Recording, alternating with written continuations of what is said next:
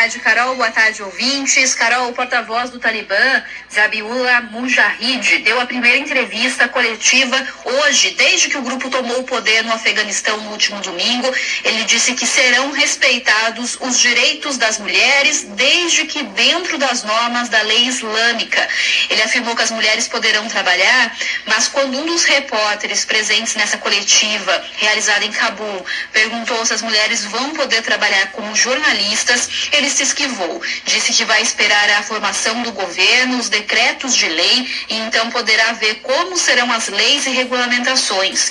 O porta-voz afirmou que o Talibã quer uma mídia privada, quer que a mídia privada continue independente mas ele salientou que os jornalistas não devem trabalhar contra os valores islâmicos, né? Então foi uma entrevista aí cheia de condições. Sobre o terrorismo, Mujahid disse que o Afeganistão não vai abrigar ninguém que tenha como alvos outros países. Também prometeu que não haverá vingança e que o Talibã perdoou até mesmo quem trabalhou para o antigo governo ou para as forças estrangeiras. De acordo com o entrevistado, o governo Talibã ainda está sendo formado e as leis serão decididas depois disso. O porta-voz também disse que quer ter boas relações com todos, reaquecer a economia e garantir que haja prosperidade na saída da crise. O grupo tenta passar essa imagem menos violenta para os afegãos e para a opinião internacional, só que a memória do que foi o regime anterior do Talibã entre 1996 e 2001 ainda é forte.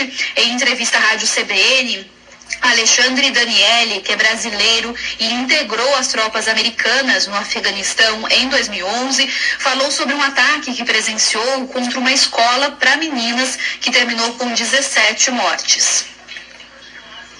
Nós construímos escolas para as meninas, respeitando a cultura de não, não misturar meninos com meninas. Quando a gente terminou de inaugurar duas escolas de meninas, a gente saindo de lá viu uma explosão. Quando a gente voltou, mataram 17 meninas, porque eles instalaram, jogaram uma bomba, porque o Talibã não aceita que a mulher saiba ler e escrever. O ex-embaixador do Brasil no Afeganistão, Fausto Godoy, afirmou à CBN que o Talibã nunca deixou de atuar e militar, mesmo com os avanços das tropas internacionais a partir de 2001. Ele disse que o grupo aproveitou as negociações de paz com os países ocidentais para se mobilizar no interior do território afegão, principalmente entre a população mais conservadora. O diplomata também destacou que a decisão dos Estados Unidos de se retirar do Afeganistão foi uma aceitação de derrota e facilitou a retomada dos extremistas ao poder.